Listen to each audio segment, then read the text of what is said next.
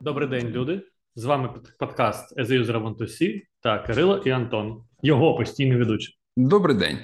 Як ваші справи? У нас буде колдобіна 3. Е, як вона е, у нас розшифровується? Колаборація лід бізнес-аналітиків. Точно. Це я думаю, можна постійно робити. Я буду запитувати, як А я вже починаю забувати. Так, колдобіна Так. 3. Продовжуємо. Е, ми закінчили говорити про людей. І продовжуємо теж людьми. Точно.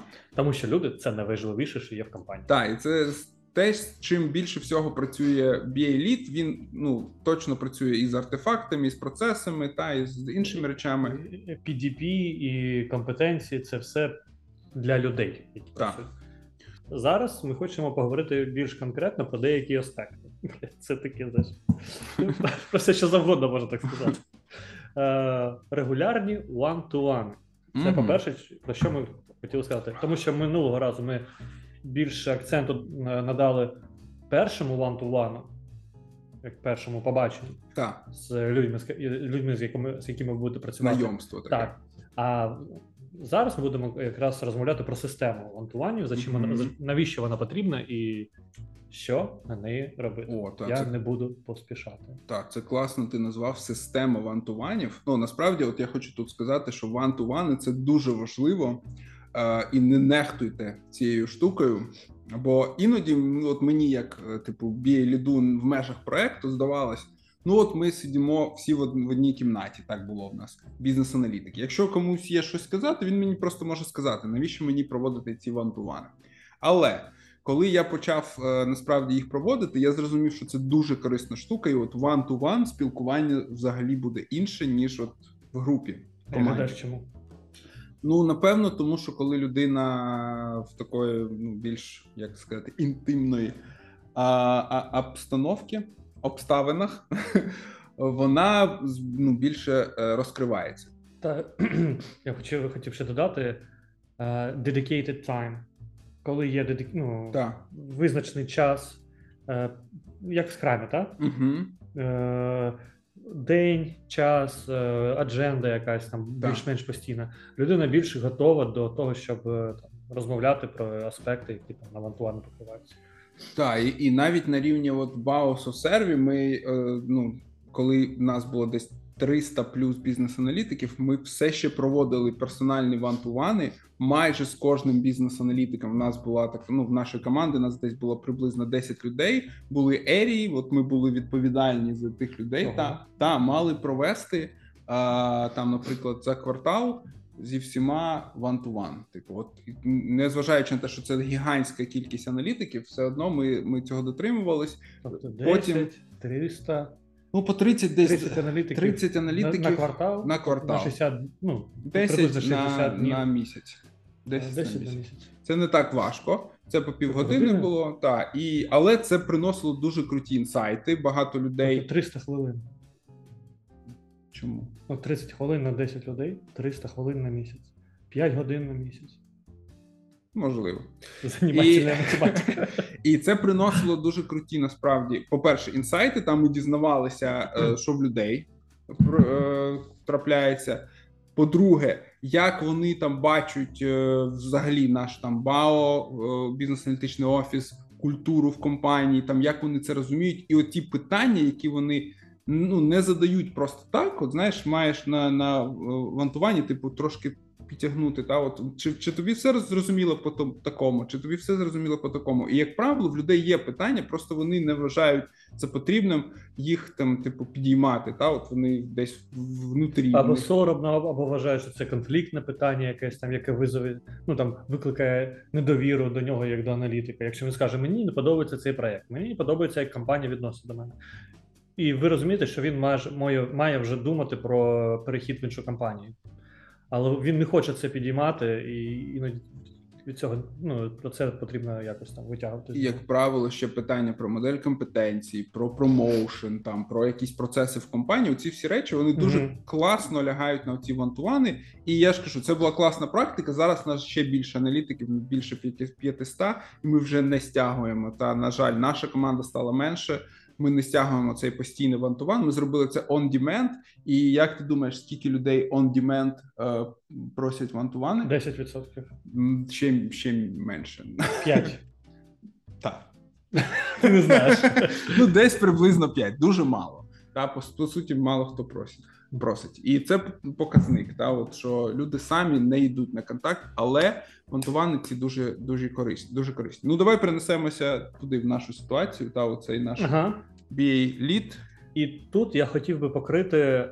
Е, ну, от ти закінчуєш це на проблемі, що не вистачає іноді ресурсів, і це може бути не лише з компанією до 500 аналітиків. Так. Буває там 15 аналітиків і один біеліт. Він те, ну, теж перестає стягує, стягувати, тому що там може бути більша потреба в його уваги, уваги до, там, до, до аналітиків, тому що компанія змінюється. Е, Наприклад, компанія змінюється. Так, ми в нашому кейсі компанія зростає, починає зміни собі. Не просто там набирає 50 аналітиків, ще 50 аналітиків, там майже ну, змін, зміни не такі чутливі, як в компанії, яка починає набирати 5, 10, 15 аналітиків, аналітиків, тому що вони завжди змінюються в процесах, в структурі, в клієнтах. Ну, ми е, про це е, Розмовляли. розмовляли минулого разу та позаминулого. Ось. І тут е, уваги потрібно багато від ліда, може бути, особливо спочатку, перше півроку, рік. І тут може допомогти йому якраз побудова, ну, побудова або започаткування бізнес-аналіз офісу в е, його компанії. Тобто побудова деякий там маленький бізнес-аналіз офіс. Тобто знайти серед всіх тих аналітиків, хто є в компанії там middle або senior level, е, і хто зацікавлений, е, зацікавлений в тому, щоб зростати, Угу. тобто менторшити, ме- менторити е, інших аналітиків, допомагати їм зростати та робити якийсь там внесок в позапроектні завдання, типу Мгм. моделі компетенції, інтерв'ю та таке інше. Ось і це якраз ця ієрархія по менторшипу. Ну я рекомендую це на практиці, перевіряв. Мені теж теж рекомендували свого часу. То, ну, middle senior level починає менторити junior level Угу. і в них є one-to-one.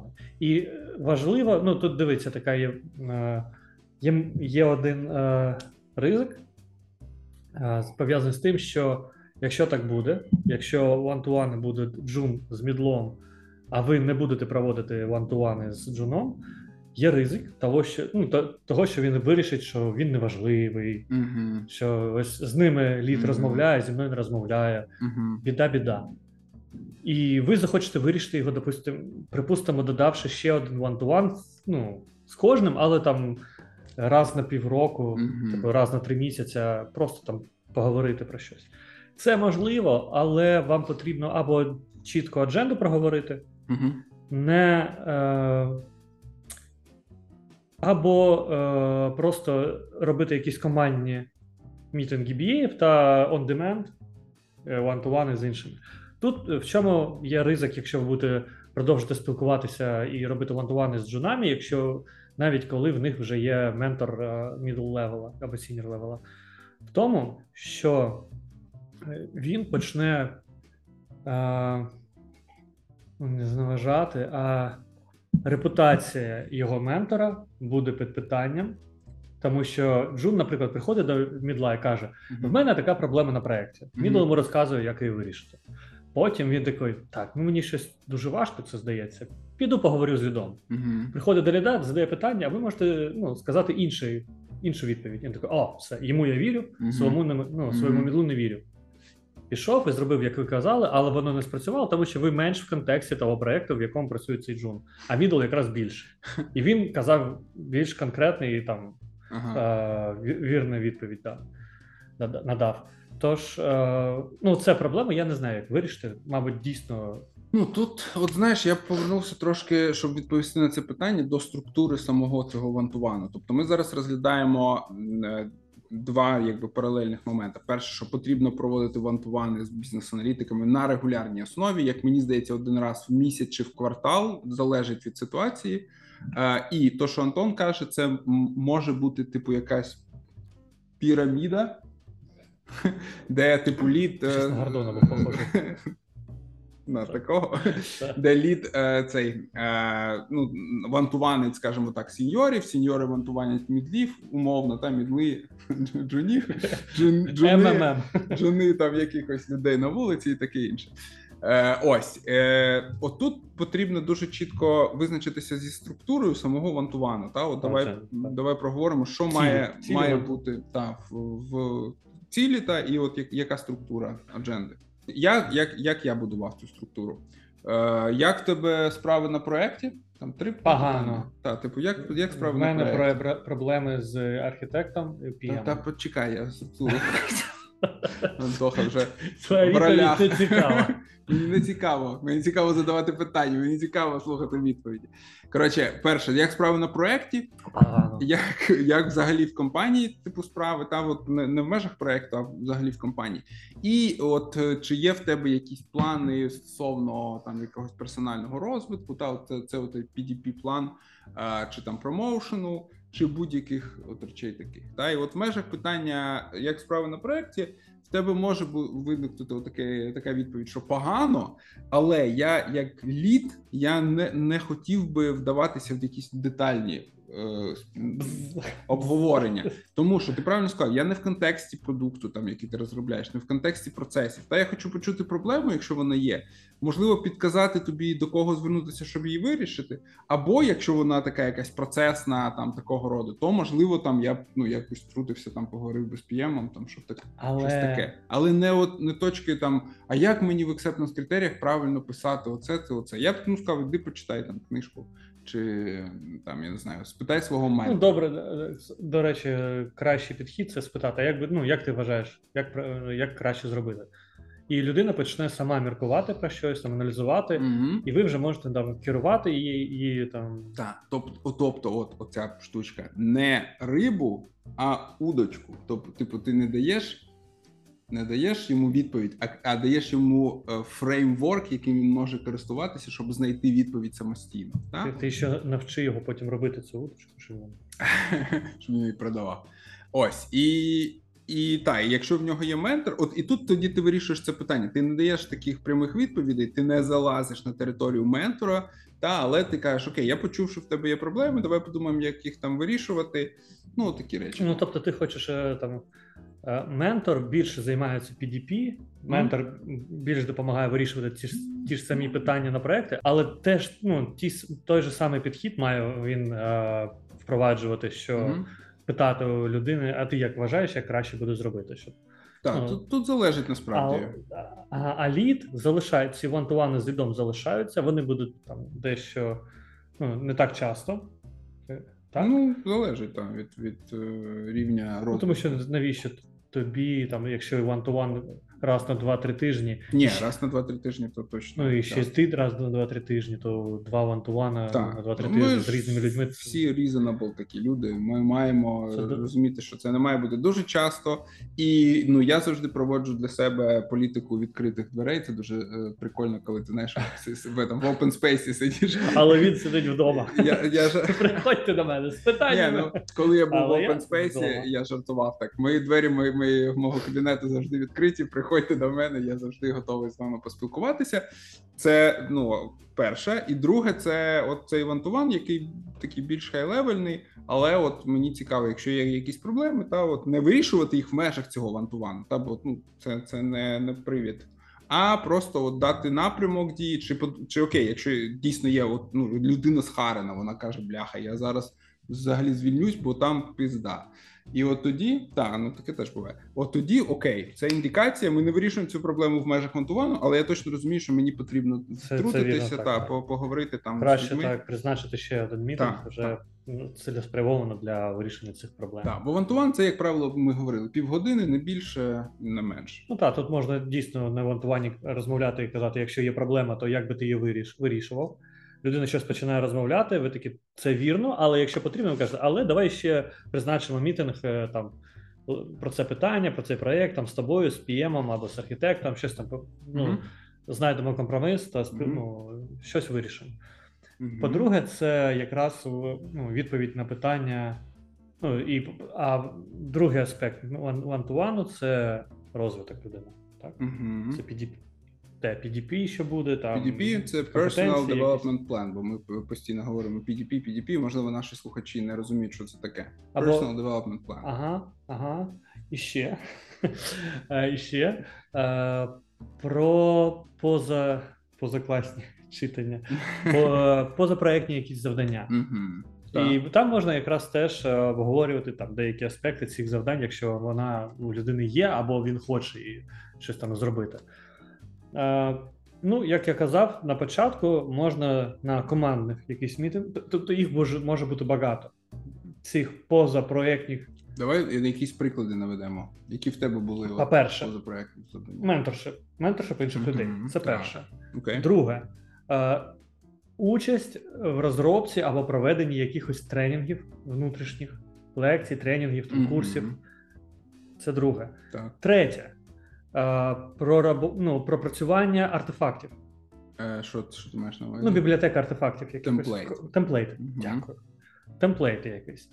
Ну, тобто, темплейти, або е, якщо є часто натхнення, якась там бібліотека домен, доменних знань, але ніколи це не спрацьовує, ні, в- ні в кого Ми немає про часу. це, про, про це ще поговоримо. Так. Ось е, ще, що ще? Е, на lessons learned проводити для хоча б там для BA лише. А потім проводити якісь е, лекції або lessons learned, або виступ, якийсь там case study провести для BA, або для всієї компанії, або там Мгм. частини компанії, якщо там цікаво. Що ще може бути? Ресерчі ми ще проводили. Ресерч, те- точно. Ресерч, якийсь там на задану тему, коли там керівництво щось там вважає. Так, чи, чи market research, чи можливо це буде research з, з точки зору технік, та от якихось таких е, там. Давайте подумаємо, які нам техніки можуть підійти там для от таких то задач. Та от хто хоче взяти на себе цей research, та подивитися, попочитати щось, та і там зробити якийсь overview для всіх інших та бізнес-аналітиків в компанії. Це було ну це класно, класні ініціативи. Так, а, до речі, що ти про менторшип. Менторшип, ну, менторшип, і як я казав, е, в майбутньому це вже буде Business Analysis Office, там з part-time інволвментом аналітиків. Тобто вони не постійно можуть бути працювати в цьому BAO, а виділяти якийсь там час, там 5 годин, е, де вони можуть робити якраз one-to-one, проводити аудити, якщо вони є в компанії. Е, допомагати в розробці. А, ні, ні, ні. І в проводити інтерв'ю, наприклад. Інтерв'ю та перформанс е, аналіз, ой, перформанс боже, апрайзал своїх е, Перформанс рев'ю. мінті, тих, тих за, за кого вони відповідальні. Так. Це ось про менторшип, про БАО. Тобто ці люди можуть туди ну, інволвити в ці завдання, репортити туди час або якось там це організовувати в компанії, в, кожній, в кожній компанії по-різному. І якраз от цим також можуть допомагати. І це не просто таке завдання, знаєш, типу, Угу. мені потрібні ментори для мінті. А люди розуміють, що дуже часто це пов'язане з моделлю компетенцій. Тобто в моделі компетенцій можна прив'язувати такі пункти, як е, е, менторшип аналітиків або лідершип в проєкті, Угу. де людина все одно має якось керувати іншими аналітиками.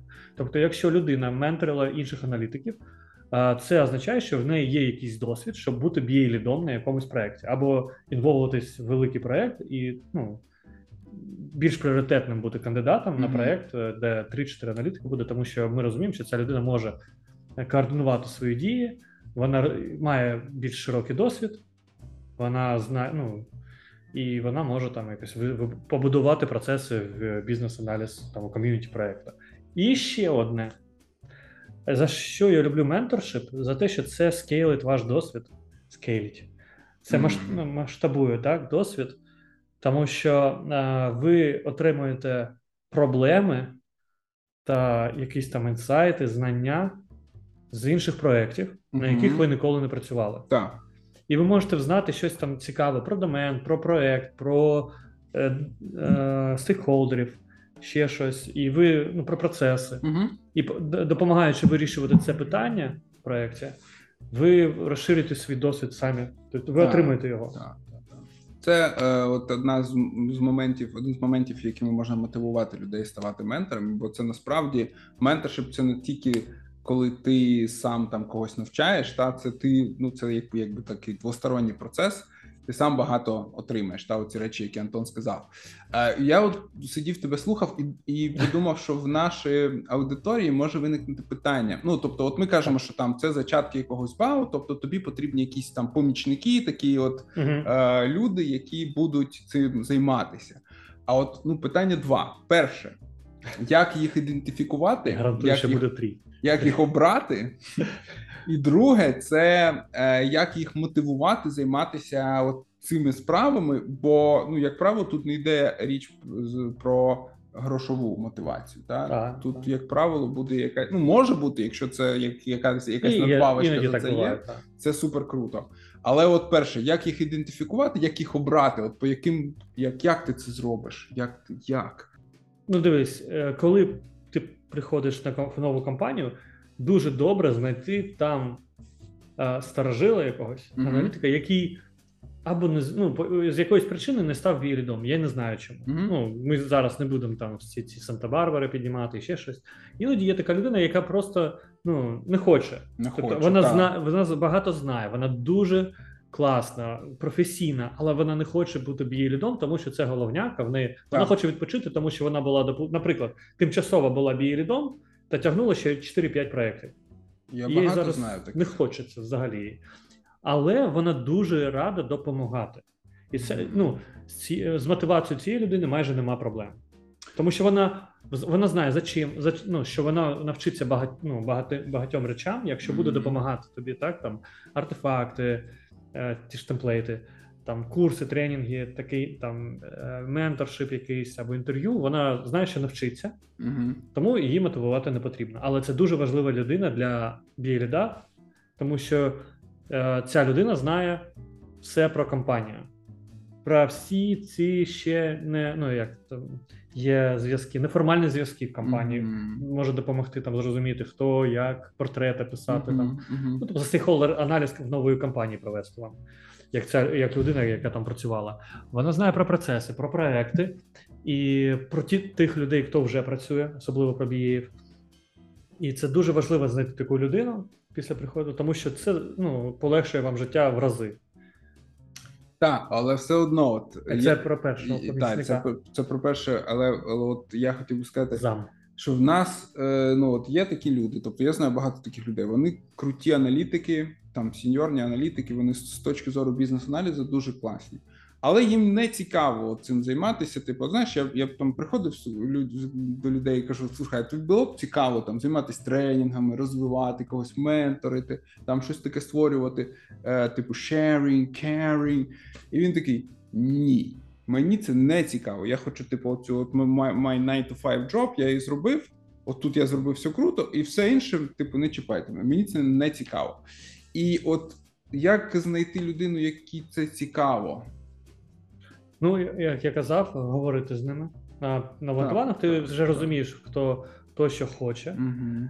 А, є люди, ну причому буває так, що перше, ну, перше враження помилково. Буває Так. людина така сидить дуже спокійна, е, замкнена і чомусь. Ну, така, ну, це може бути багато ну, причин. То, або характер такий, або там схарилась на проєкті, і зараз важко, там, або в особистому житті. Але, але ця людина може виявитись дуже активною в плані там, е, додаткових актив, активностей. Угу.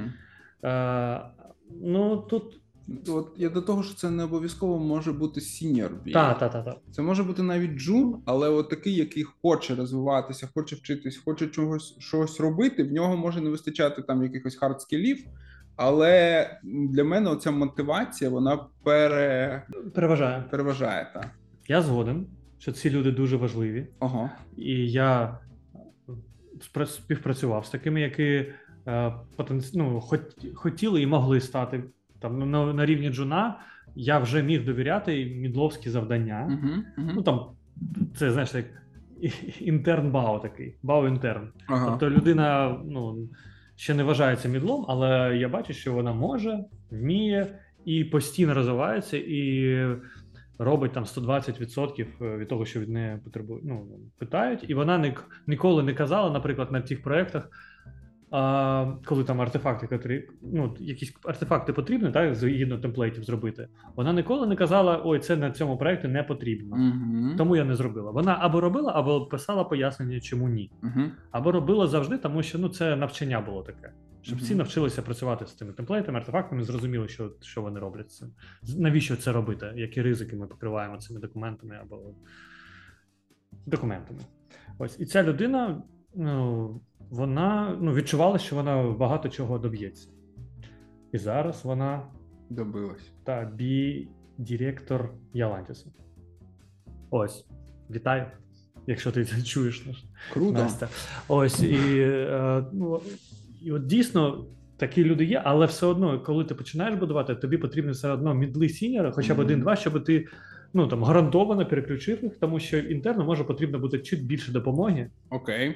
Чим Тоді друге питання: як мотивувати оцих е, лідів, е, ну, сіньорів? ну дивись, е, lessons learned, іноді е, коли вони чують lessons learned, вони бачать, що хтось там розказав, а в них ще більше досвіду що про якогось приводу. Ну от, наприклад, сидять мідли, а Джун розказує щось. Ага. Він такий. Та ми ж, ну, типу, Що этот Джун собі ну, типу такого, так. І вони починають щось робити. Вони кажуть, на наступну тему я хочу роз... Це їх, ну, як спортивний Це для Азарт. виступу. так, okay. для виступу, а потім він вже вмикає. Можна вмикнути і побачити, що в нього є час. Він Мгм. каже: ну, взагалі-то є час. Я працюю, але мені цікаво це. Угу. Просто розмовляти з людьми. Приходиш і питаєш: тобі цікаво проводити інтерв'ю? Ну, Ні. так. Тобі цікаво проводити там менторшип, менторити якогось? Ну там можна там один-двох людей. Добре, ми так і помітили.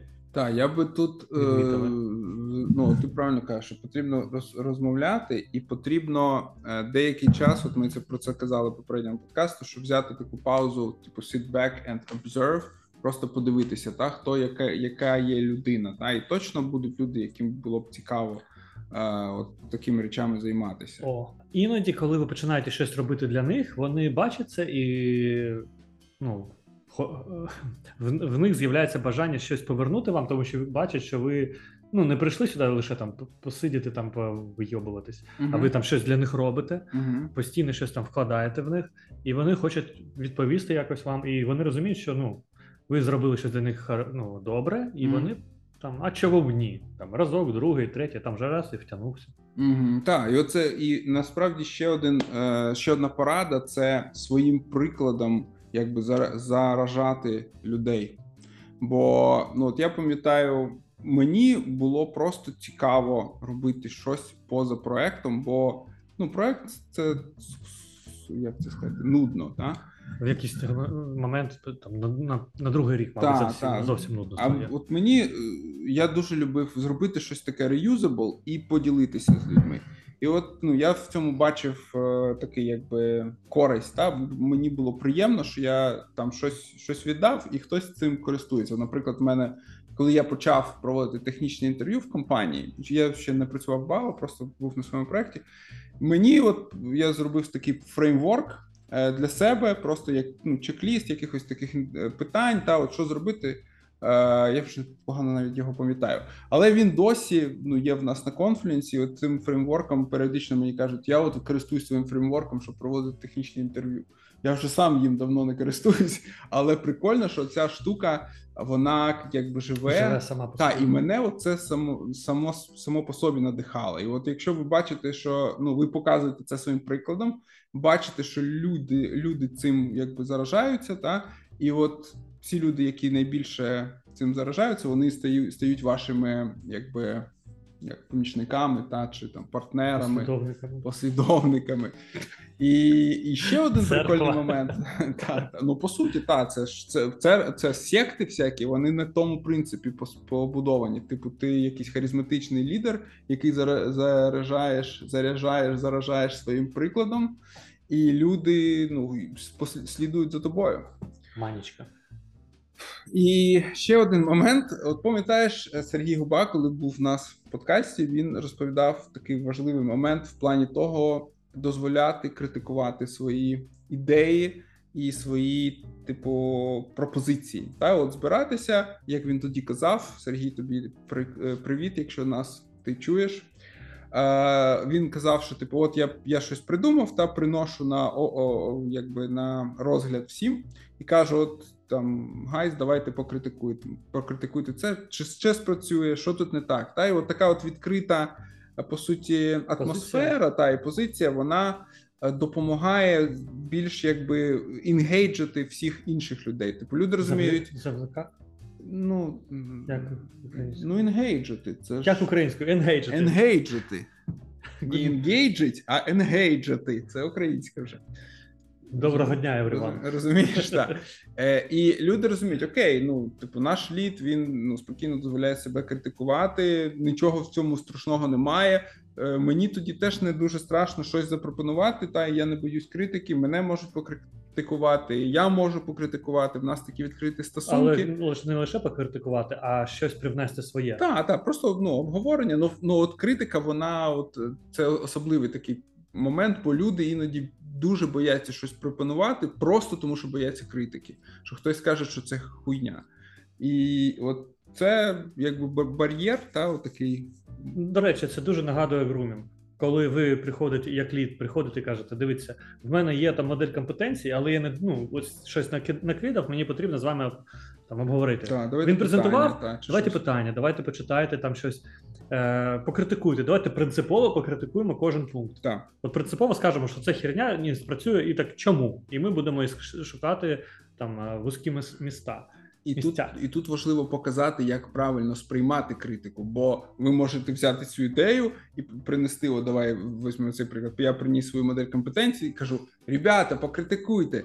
Ребята Херня, починають фу, починають починають критикувати, і я таки починаю кожен пункт захищати і казати: Ні, ти не правий, це я так зробив, тому що те оце неправильно. Та от потрібно послухати, сказати: О, окей, це цікаво. Я не думав, що це з, з такої точки зору можна подивитися. Та от коли вам потрібно щось захищати і пояснювати, це, це вже це, це про мене було.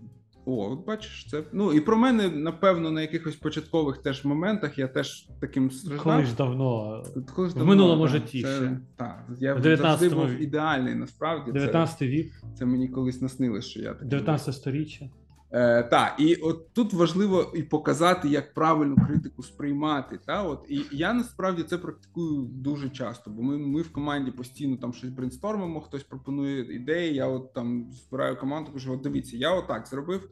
Давайте, да, давайте. І мені там накидують ідеї, і я ну от дуже намагаюсь казати, типу, окей, там я зрозумів, окей, це цікаво. Я не думав, що так воно може сприйматися. Якщо люди це сприймають інакше, якщо вам потрібно це захищати і пояснювати, значить воно погане. Та воно не self-explanatory, воно не зрозуміло, воно ну от не зрозуміло і все зроблять не і це окей. Ми всі робимо такі речі, які не ідеальні, та з першого разу. Тому це от цю штуку потрібно доносити. Так. Це ж як е, як я казав, хотів сказати, це грумінг.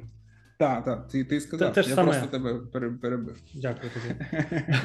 Це грумінг, і це це підхід, як ну це яким здорової людини. Потрібно інволвати, інгейджити людей, що в проєкті, що в БАО, що ну, всюди. Тому що коли ви приходите з готовим рішенням і починаєте його ну, втирати, то це сприймає, ну, сприймається аудиторією не дуже добре. Ви так. можете її презентувати, сказати: Я проаналізував там проблеми, ой, mm-hmm. або, або ось мій досвід з такими ну, подо, ну, щось подібне було. І я ну от ми вирішили це так, так і отримували такий профіт. Такі були pros and cons в цьому mm-hmm. рішенні. Е, ми якось обходили ризики, таке інше, контекст, і презентували, сказали, що ви про це думаєте. Mm-hmm. Давайте обговорювати. Yeah. І до речі, коли ми це е, про це розмовляли з Сергієм ну, Сергієм Губою ще до того, як він пішов в подкаст, тому що спочатку він прийшов з питанням, як це зробити, пам'ятаєш? Так. І тоді я почав, почав змінюватись. Зараз, коли я приходжу на яких ну там як е, допомагаю вирішити якесь питання в проєкті або в процесі, я під ну, той самий підхід використовую. Я приходжу і кажу: дивіться, хлопці, тут можна використовувати Scrum або Kanban, uh-huh. такі плюси-мінуси, отак uh-huh. воно буде працювати. Але як ви вважаєте, який у вас досвід? Чи знаєте ви, що таке Scrum? Чи знаєте ви, що таке там Kanban? Чи працювали ви з ним? Які ви бачите там просто кон з кожного з рішень? Uh-huh. Як ви вважаєте, тут краще е, підійти? Так. І потім вже або потрібно щось пояснити, про edu- ну, провести такий education session. Тому що люди можуть бути проти, тому що вони не знають, що це. Ти такий, а я бачу. Ви проти не тому, що воно не спрацює, а тому, що ви не знаєте, як воно працює. Тоді ну, потрібно там більш ну там прикладів, Мгм. ну точково про щось поговорити, і потім подивитися, чи сприймають люди цю ідею, чи ні. І тоді дійсно рішення може здається, що ріш... на рішення вийде. Піде багато часу, більше часу, ніж ти просто презентував, всі такі добре, і все, і побіжали. А, але дійсно часу піде більше на обговорення та на проро- пророботку, обговорення так fin- final confirmation, да, узгодження.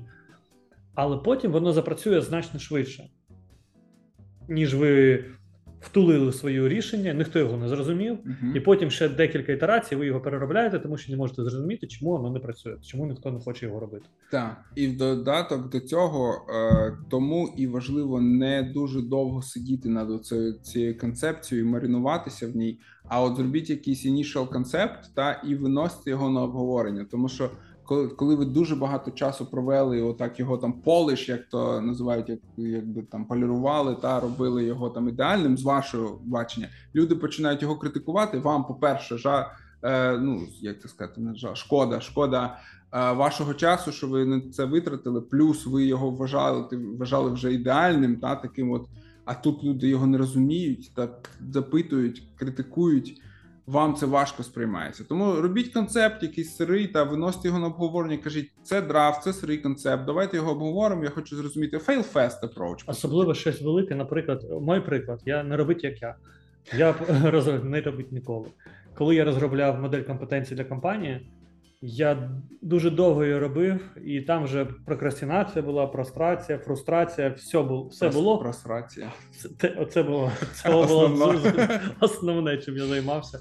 Це, тому що це дуже важко, велике, незрозуміло, і ви топ, ну, там, на місці стоїте, то- Мгм. на місці стоїте, тому що не можете рушити далі, тому що велике, незрозуміло, дуже взаємопов'язано все.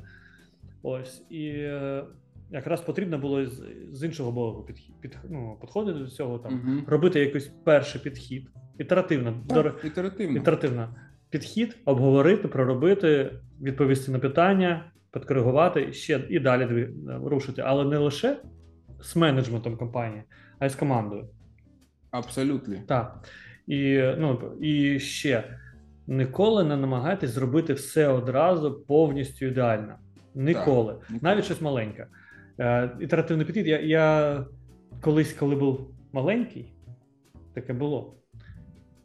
Я іноді думав, ну, бачив комп'ютер, думаю, як люди його зробили таким, ну, ну, як сложний, так? Як, е, Складний. складний.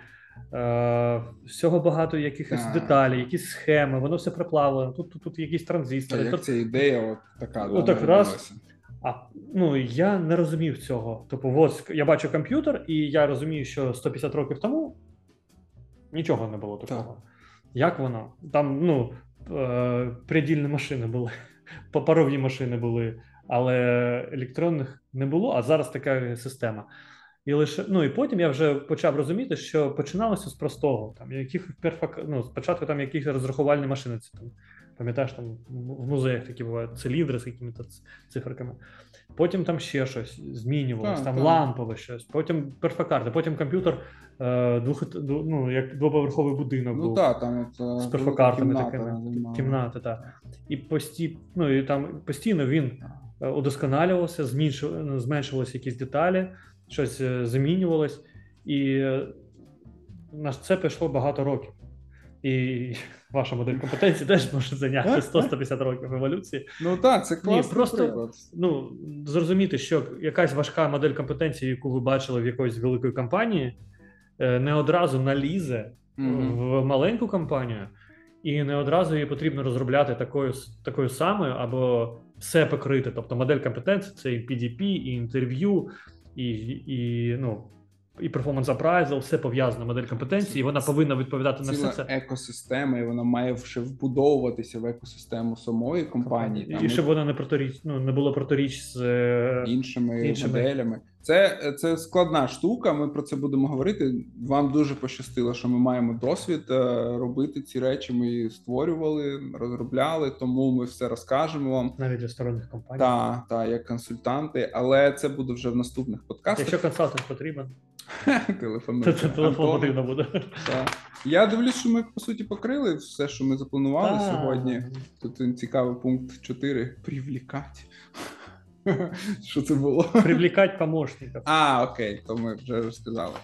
Окей, ну я думаю, що будемо завершувати. Сьогодні такий трошки сумбурний, але я думаю, важливий важливий подкаст е, в цій нашій серії, нашого серіала Колдобіна. І наступного разу ми. У нас був план поговорити про культуру ще так корпоративну, як окрему штуку. І от це, це ця сама екосистема, в яку можна вбудовуватися. І потім модель компетенції Так. з PDP і прочі. Потім вже переходимо до моделі компетенцій, до Інтерв'ю. інших е, темплейтів, артефактів, процесів. Це вже такі більш hard skills, які нам потрібно, як BA-лідам, теж е, побудувати в компанії. Тому stay tuned, як це, це кажуть, та не, не забувайте про нас. А до речі, коментуйте, бо я щось ну дивлюсь, не так вже багато реакцій на наші подкасти. І взагалі, як вам заходить ця колдобіна, чи можливо воно не дуже торкає вас. Критикуйте нас. Та, та, пишіть, Його. е, критикуйте, пропонуйте. Мене можна не критикувати, а його потрібно. Та. Він, він, він бачить Антона Е. я сам критикую. він бачить челенджі в, в критиці, тому починає зростати.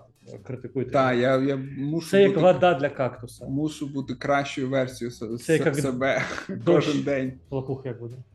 Лапух? От, це Лапух. нова, нове питання. Нам того разу від, відписали, що е, організаційний е, чи адміністративний зуд це адміністративна свербіжка. Тепер питання: як буде лапух українською мовою? Е, такий бізнес-аналітик лапух. Е, присилайте ваші відповіді. Та і я ж кажу, ре- реагуйте якось на наш на наші подкасти. Нам цікаво по- послухати ваші питання та чи ваші реакції, Може, ваші не цікаво. роздуми. Ні, такого не може бути. Все, всім по... Так, так він сприймає критику. Ось екзампл. To follow. Ти, е, е, зруйнував весь цей імідж, який я будував, цей весь, весь подкаст. Все, всім папа, гарного вам дня, безпечного і та, зустрінемося в нових подкастах на Мгм. нашій, нашому каналі. Так, дякую, люди. Па-па.